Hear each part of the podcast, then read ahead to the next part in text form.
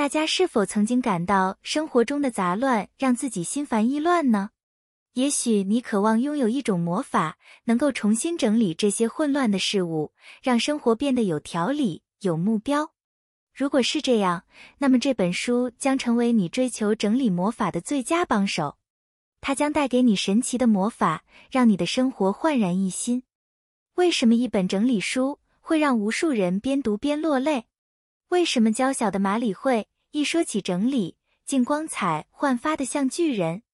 为什么一席难求的心动整理课却没有学员回来再上第二次？翻开这本书，你不但会知道答案，你的人生也将因此焕然一新。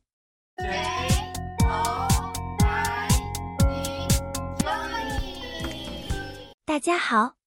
欢迎来到就以乐活人生，这是一个能够丰富我们人生的频道。我们将用心分享对你有益的书籍及我们对于投资心得分享。让我们一起点燃生活中的每个瞬间，携手展开一段充实且充满期待的乐活人生之旅吧。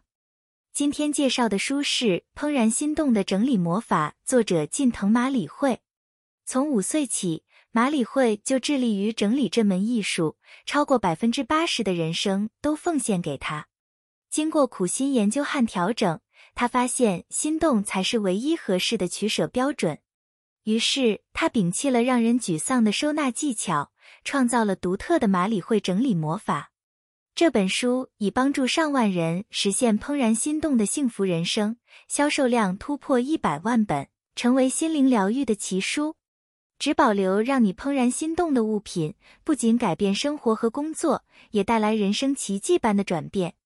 马里会说：“我写下这本书，就是希望有更多的人能够靠整理魔法，在最喜欢物品的围绕下，度过怦然心动、光辉闪亮的每一天。”请你一起来体会整理魔法带来的惊人转变，翻转混乱，挥洒整理的魔法，旧日的杂乱与迷茫一扫而空。清空空间，整齐置放，生活重新焕然一新。每一个物品都有了自己的归属，每一个角落都闪耀着整洁的光芒。与过去告别，从中体悟出生命的真谛。不必要的烦恼被抛去，必要的价值得以彰显。这是一场改变的旅程，总是让我们发现自己更多的可能性。整理魔法不仅带来了整齐，更带来了心灵的宁静。开启这道惊人的转变，让我们燃起内心的火花，走向一个更美好的明天。第一章，无论怎么整理，都整理不好是为什么？作者认为，整理是一种心理上的动作，而非仅仅物理上的动作。整理的重要之处在于心理的转变，而不仅仅是手上的行动。如果只把整理当作例行公事，而没有内心的转变，你会陷入整理与混乱之间的无限循环。房间本身并不会乱，而是居住其中的人造成的。房间的混乱其实是人内心的混乱所反映出来的。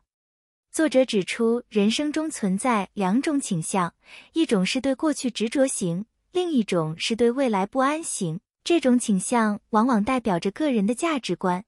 在面临人生决策时，这种倾向成为我们做出判断的标准。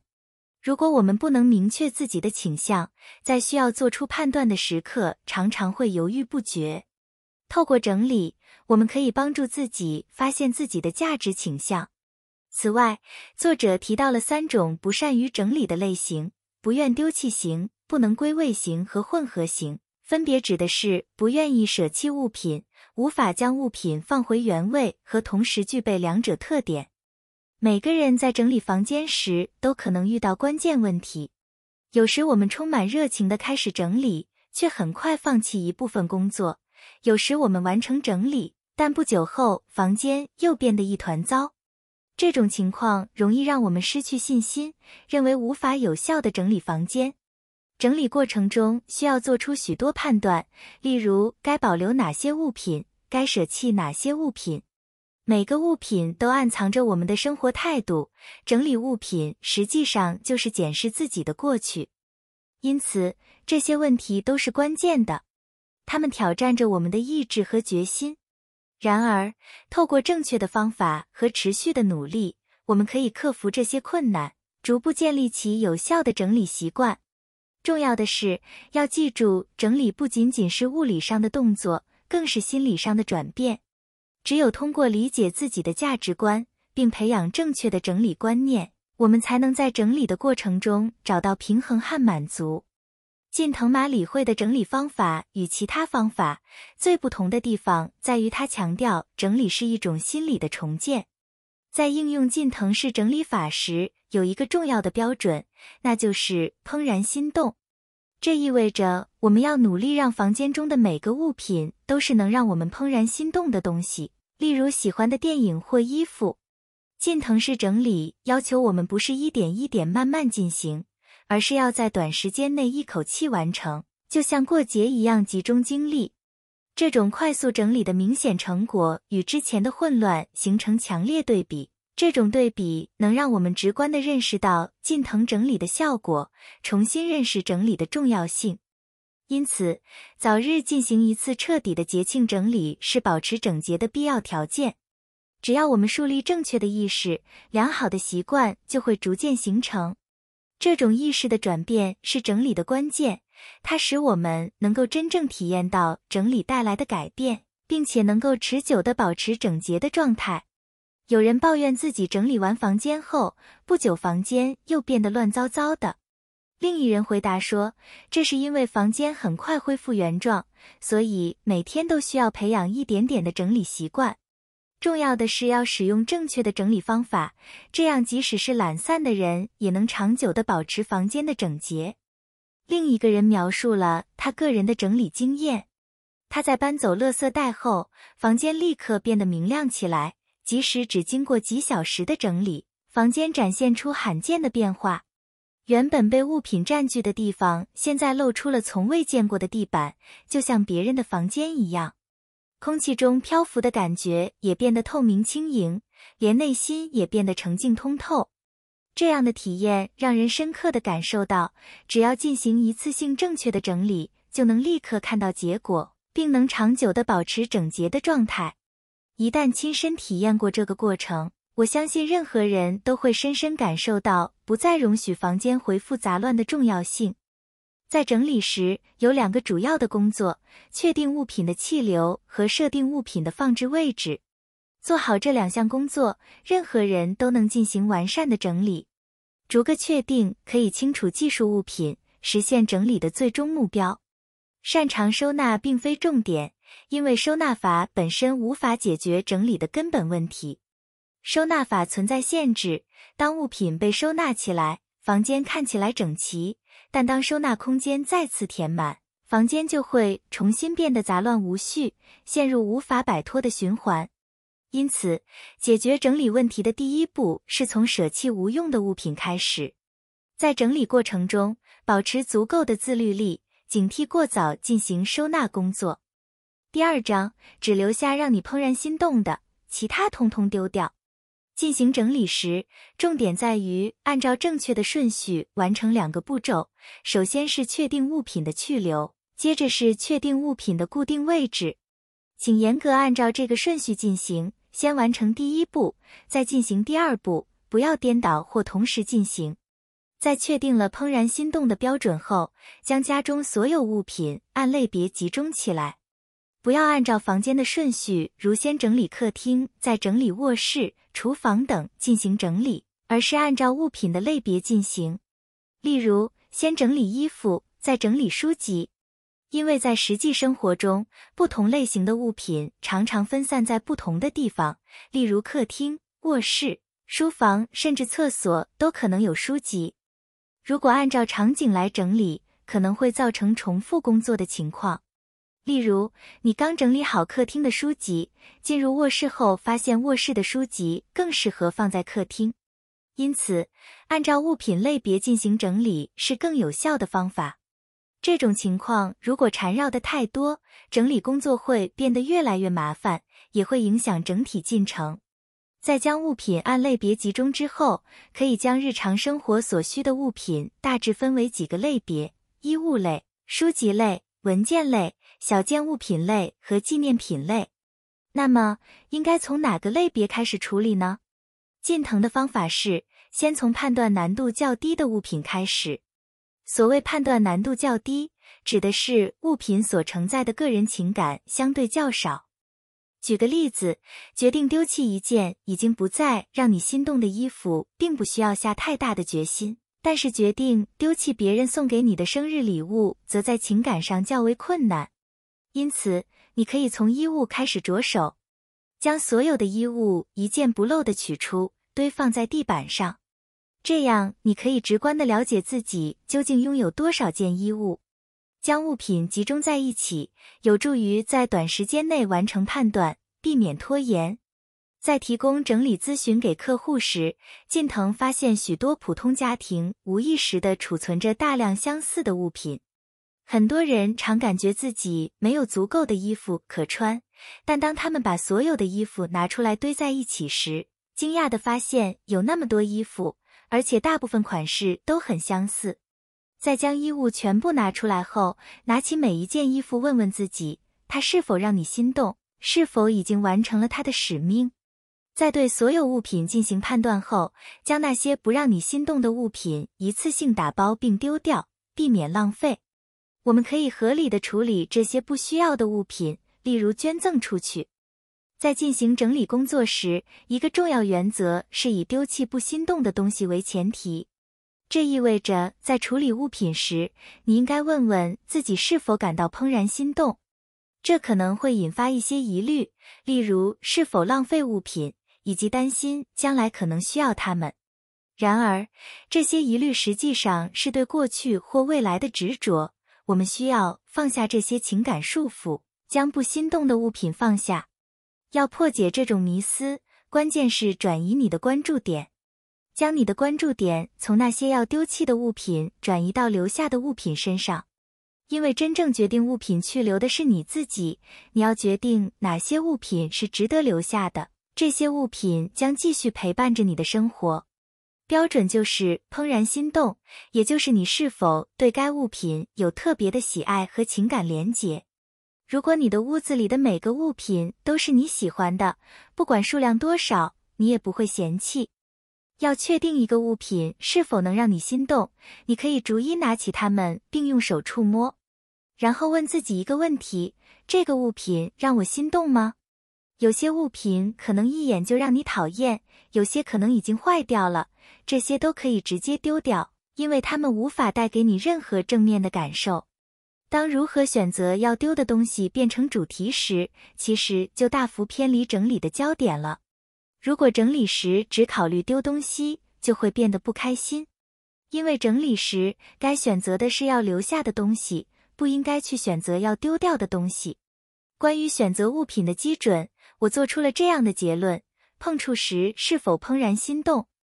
把东西一个一个拿在手里，留下令你心动的东西，丢掉不心动的东西。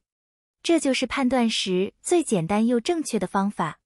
请想象一下，只被心动的东西所围绕的生活，这才是你想拥有的理想人生，不是吗？只留下令你怦然心动的东西，剩下的全部毅然决然的丢掉。在丢弃东西之前，先思考一下你所追求的理想生活是什么样子的。你想要住在一个乱糟糟的房间，还是一个整洁如新的家中呢？重要的一点是，你的理想生活需要具体化。你可以想象一下，下班后在一个整洁的家中要做些什么？也许喝一杯咖啡，听些音乐。而为什么想喝咖啡、听音乐呢？因为你希望放松一天紧张的心情。总之，就是追求心情愉悦、幸福快乐的生活。这种联想方式能够激发整理的动力，因为在乱糟糟的环境中。很难轻松快乐的享受咖啡和音乐。想象一下梦想中的生活环境，对我们在整理过程中非常有帮助，因为我们清楚的知道自己的目标。例如，我梦想每天早上出门上班前，能轻松的在柜子里找到我的包包，并且感到愉悦。打开衣柜时，能迅速看到今天要穿的衣服，而不用浪费时间寻找。打开厨房柜时，餐具整齐摆放，不会掉出来等等，这些具体的想象可以指引我们朝着整理目标迈进。在脑海中草拟梦想的生活空间草图，闭上眼睛描绘理想蓝图，同时深深感谢家提供休息、放松和回忆的宝贵空间。书中提到，先想象想要怎么样的生活环境会让你心动很重要，因为知道目的才会知道如何取舍，才能让每天围绕在你心动的事物下生活。将自己围绕在心动的事物下生活的关键在于不陷入无效的整理循环。这种整理方法的重点是不仅仅把所有东西整齐的收纳，而是积极的选择哪些物品在生活中带给你快乐，以及哪些物品你不再需要。一旦你做出这样的选择，你要感谢这些物品，然后让他们离开你的生活，先丢弃它们，然后再考虑如何收纳剩下的东西。这样才能真正实现整理的目的。第三章，按物品类别整理时竟如此顺利。以下是整理衣物、书籍、文档、小物品和零钱的一些建议：一、衣物整理，将所有衣物摊开放在宽敞的地方，进行统一整理。不要因为丢了可惜而保留居家服，这样并不能算是真正的整理。袜子和丝袜的收纳时要注意，不要将它们卷成一团或捆绑在一起，这样做可能会使弹性松弛，影响它们的外观和整齐程度。二、书籍整理，将所有书籍放在地上，逐一触摸感受。对于未读的书，要问自己是否真的会在近期内读，不要相信那一天会来的说法。如果确定不会读，毫不犹豫地丢弃。对于读过的书，例如杂志、报纸，也要考虑是否会再次阅读。不会的话，立即丢弃。可以按照一般书籍、实用书籍、鉴赏书、杂志和报纸等类别进行整理。三、文档的整理，除了必须保存的文件，如房产证、户口簿、保险文件外，其他文档可以全部丢弃。四、小物品整理，留下的小物品应该是你心动的。而不是可能会用到的，例如活动赠送的扇子，虽然你想着夏天可能会用到，但实际上可能从未使用过。五、零钱整理，将所有零钱集中放在可见的地方，并尽快用掉。确定物品的固定位置确实非常重要，这有助于避免无休止的堆放物品。收纳的本质是确定物品的位置，而不仅仅是追求收纳技巧。或塞东西的能力。如果我们忽视了这个本质，只注重技巧而不考虑物品的固定位置，最终我们的家可能变成一个挤满物品的仓库。确定物品的固定位置其实很简单，就是将同类的物品放在一起，可以按照一定的顺序进行分类，例如衣物、书籍、文件、小对象、纪念品等。根据这样的顺序，在家里为这些物品开辟专门的区域。当然，也可以根据个人需求进行更适合自己的分类方式。然后为每个类别的物品创造一个固定的放置空间。物品有了自己固定的空间，就更容易管理和寻找，就像人一样，有了固定的住所，就更容易生活和运作。然而，要注意不要按照你在家里的活动路线去放东西。比如，如果在床上喜欢看书，不应该在床上放一本书，而应该放到书架上。坚持将同类物品放在一起，也就是所谓的一点集中收纳法，这样能让各类物品井然有序，让居住环境更加整洁和舒适。近藤麻里惠提倡的整理方法强调这一点，避免物品的分散和房间的混乱。总而言之，确定物品的固定位置，并按照类别进行整理，能够让我们的家居环境更加整洁、舒适，同时也方便我们管理和使用物品。收纳的小技巧，无论是文件、书籍还是衣物，避免使用堆叠的方式。近藤麻里惠提倡垂直收纳的方法。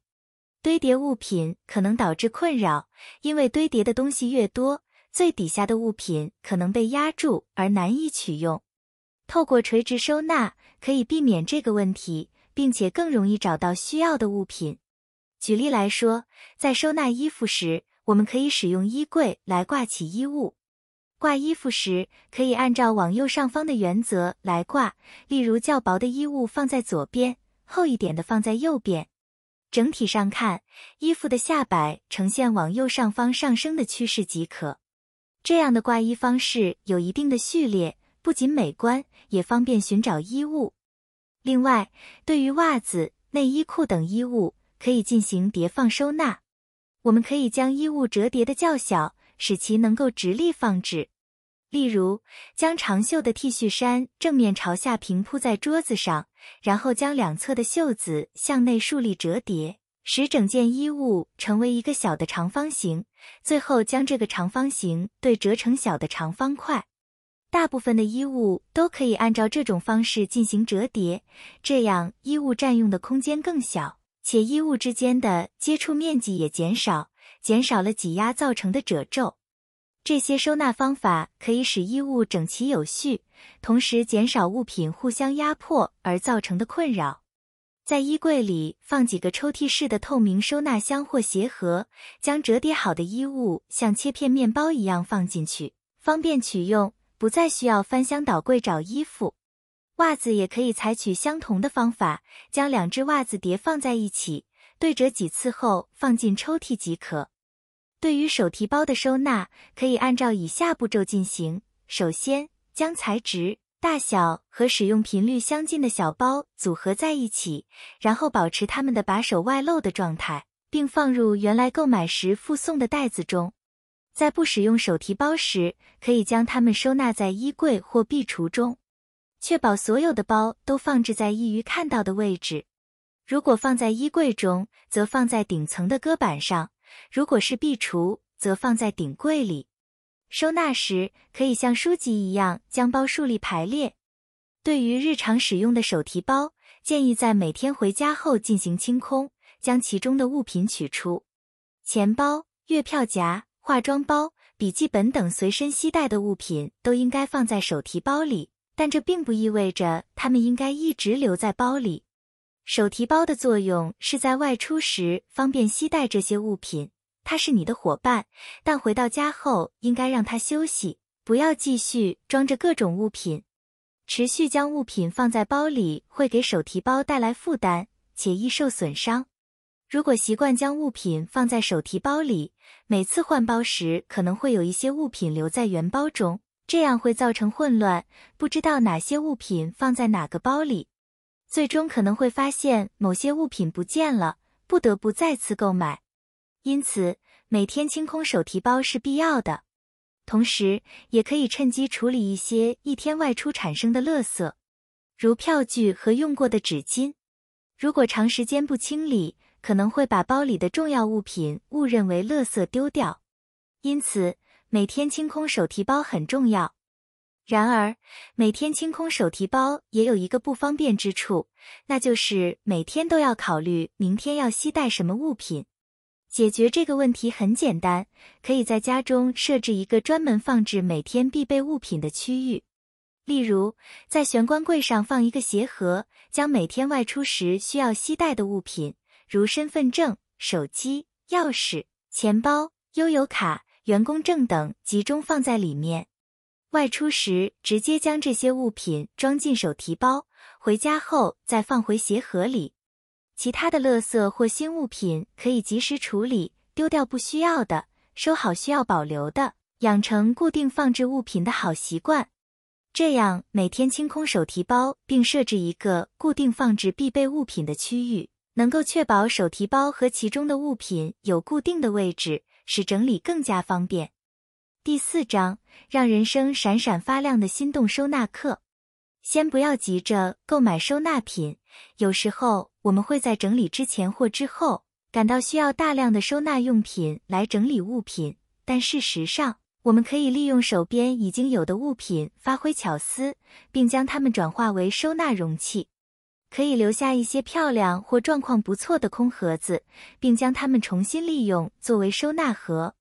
这是一个节省成本且环保的做法，同时也可以发挥创意，将空盒子进行装饰，使它们更具美感。此外，选购透明的收纳盒也是一个很好的建议，这样你可以一目了然地看到盒子内的内容，方便使用和管理。当需要购买柜子和收纳用品时，建议先观察已经收纳的物品，确定真正需要放入盒子中的物品。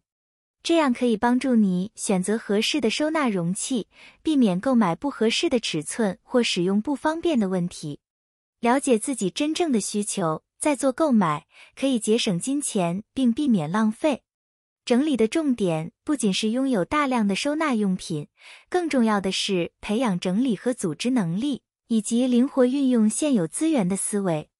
这样的观念也符合整理魔法的理念，即将焦点放在整理出真正重要和令人心动的物品上，而不是追求完美的收纳摆设。考虑生活动线和使用频率很重要，可以帮助我们更有效地整理东西。例如，在厨房整理时，要考虑哪些食物是我们最常使用的，应该放在容易取得的地方，而不常用的食物可以放在不易触碰到的位置。同样的，整理衣柜时，要把经常穿的衣物和回家后会挂的外套放在容易拿取的地方，而不常穿的衣物可以放在不常碰触到的地方。这样能根据自己的生活习惯使用更方便，也避免东西用完后随意放置的情况发生。此外，不要过度使用或超载收纳空间。有时候我们会试图把更多东西塞进收纳盒，但这样不仅不尊重物品，也会造成混乱和不美观的结果。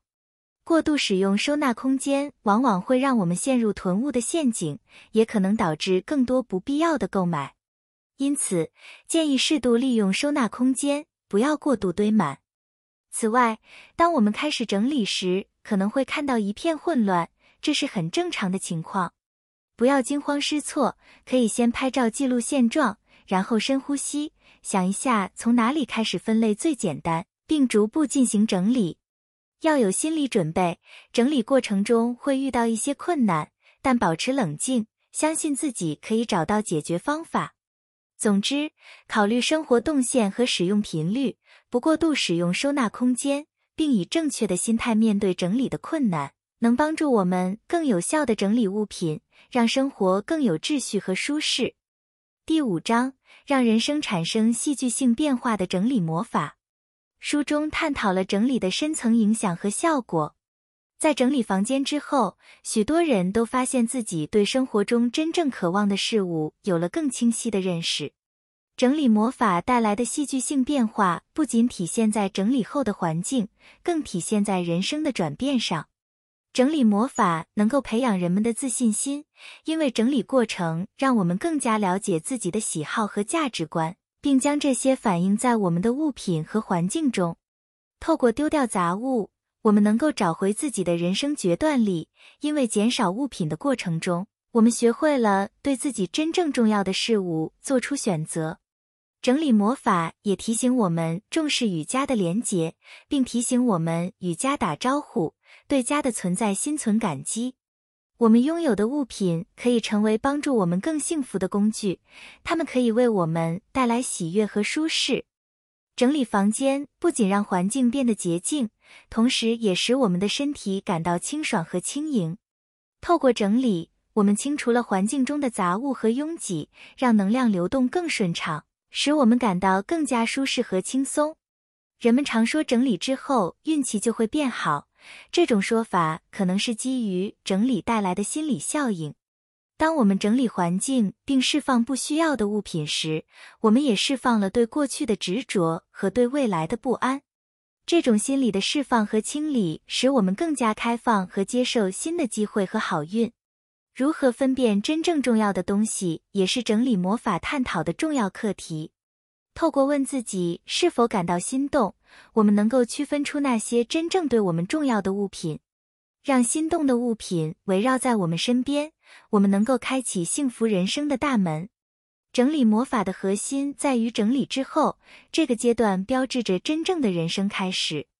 透过整理，我们创造了一个适合我们的环境，反映了我们的价值观和喜好，让我们更自信和幸福地迎接人生的种种挑战。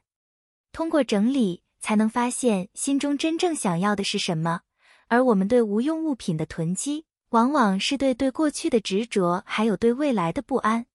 在整理中，舍弃与留下之间，我们对人生的决断力也在提升。我们整理的不仅仅是物品与环境，而是自己的内心。